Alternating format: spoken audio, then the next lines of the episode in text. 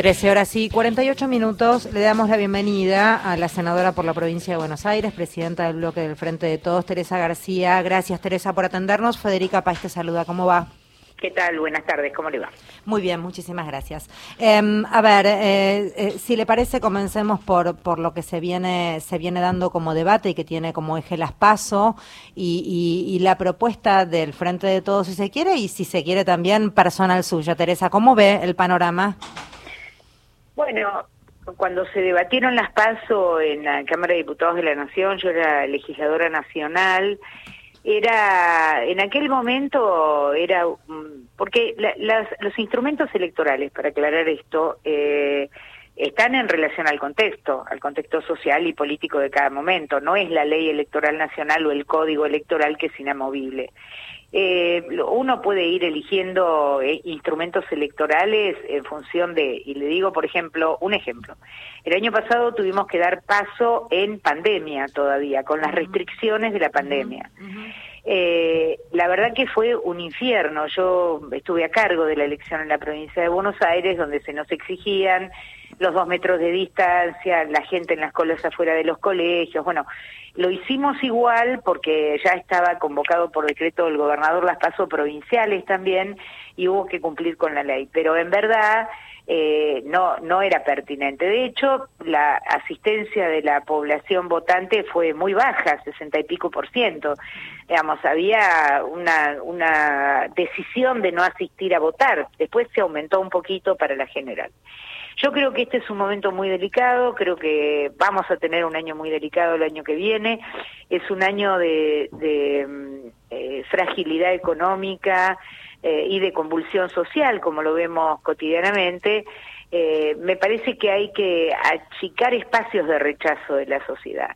Pese a que algunos dirigentes de la oposición dicen que no, que no se puede cambiar las reglas de juego, que la sociedad Mire, la sociedad hoy, la gente eh, no, no está preocupada cómo vamos a dirimir las candidaturas internas, no lo está preocupado. Eso es solamente una preocupación de la dirigencia política hacia el, adentro del espacio de cada, de cada partido.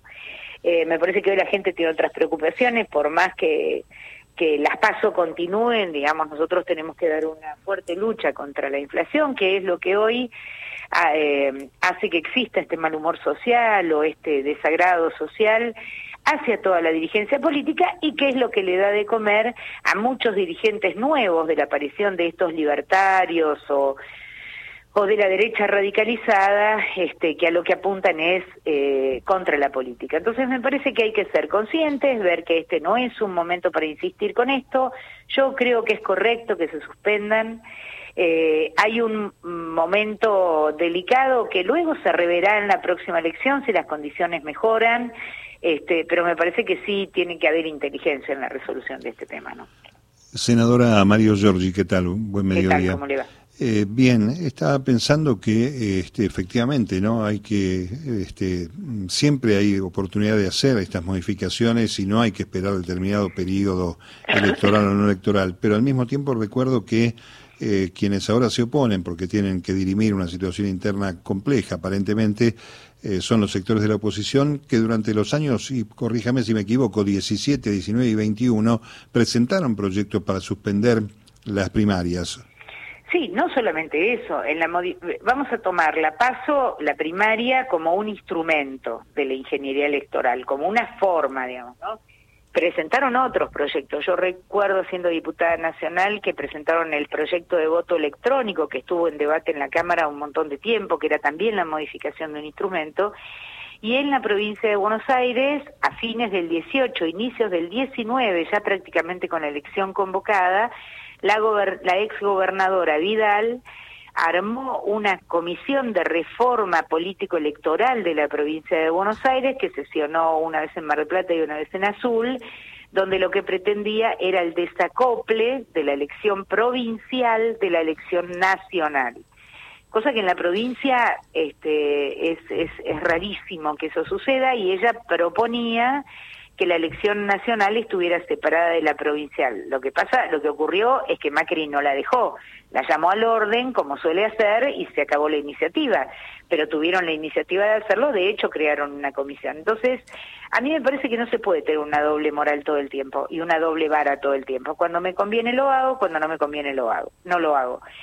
Objetivamente, este es un momento político, social y económico muy delicado y vamos a ir a una elección y además quiero agregar algo, con un grado de violencia en la política, que yo que tengo muchos años en esto, es la primera vez que lo veo de esta manera. Creo que va en, espiral ascendente la violencia verbal, la violencia actitudinal, digamos, de la dirigencia política, sobre todo de algunos sectores, que no va a, no va a beneficiar en nada en una elección que se tenga que replicar en, eh, con dos meses de diferencia. Así que lo que me parece mejor es que la gente se sienta tranquila en que va a ir a elegir sus candidatos y que la manera de seleccionar los candidatos de cada fuerza política correrá por cuenta y orden de cada fuerza política.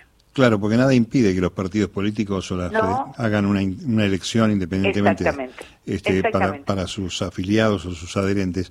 Eh, cambiando un poco de tema, eh, al mismo tiempo eh, el fenómeno que bien cita usted de la economía, eh, en la provincia de Buenos Aires no hay un registro mediático, al menos importante, de que la macro está consiguiendo resultados positivos, sobre todo por la erradicación industrial. Eh, ¿Esto se verifica en los números que manejan eh, los legisladores del oficialismo? Sí, todavía no hemos recibido el presupuesto, así que no conocemos previsiones. la Comisión de Presupuesto analiza el funcionamiento del del presupuesto en el año eh, en que estamos, eh, pero la verdad que empíricamente transitar por la provincia de Buenos Aires, y voy a darle dos o tres ejemplos, yo ando bastante por el interior y hay una, una creciente actividad productiva este, primaria. Eh, también hay un crecimiento de la actividad industrial en el primero, segundo y tercer cordón. Eh, una cuenta de ello es, yo lo desafío cualquier jueves, en cualquiera de las rutas provinciales, la 3, la 5, cualquiera, vea la cantidad de camiones que transitan. Y yo recuerdo que hace cuatro años este, uno no veía un camión en la ruta, porque esto era parte del parate económico. Así que yo, ha crecido el empleo, el empleo formal. Después discutamos si alcanza o no alcanza, que yo creo que no alcanza porque la inflación es muy alta pero hay crecimiento del empleo formal, como así también reconozco que hay un crecimiento de la indigencia, no de la pobreza, de la indigencia, lo cual debiera preocupar a toda la dirigencia política, no solamente a los que gobiernan, a la oposición también, porque en lugar de ocupar el tiempo en estas cosas de las que estamos hablando, debieran estar pensando en cómo ocupan el tiempo en hacer propuestas eh, por lo menos para que la gente que está por debajo, de muy debajo de la línea de pobreza, este, tenga alguna oportunidad. El gobierno de la provincia hace enormes esfuerzos en esto. La verdad que el tema de la obra pública, que es generador de mano de obra inmediato, está muy activo. En la provincia hay muchísimas obras, algunas de envergadura, como la Cuenca del Salado, o la Ruta 6, digamos, esto genera muchísima mano de obra directa e indirecta. Eh, está muy activa la construcción de viviendas, los planes habitacionales de la provincia y de nación, ¿no? Digamos, en la provincia también radican los planes de construcción de viviendas nacionales. Vamos, hay un enorme esfuerzo puesto por el gobierno de la provincia, del gobernador Kisilov, que en verdad este, nunca alcanza para paliar una inflación que llegue al 100% como vamos a llegar este año. Pero tampoco se puede tirar todo por la borda y decir que está todo mal, porque no es verdad eso. Gracias por hablar con nosotros, senadora. No, a ustedes. Teresa García es quien estaba hablando, senadora por la provincia de Buenos Aires, presidenta del bloque de Frente de Todos.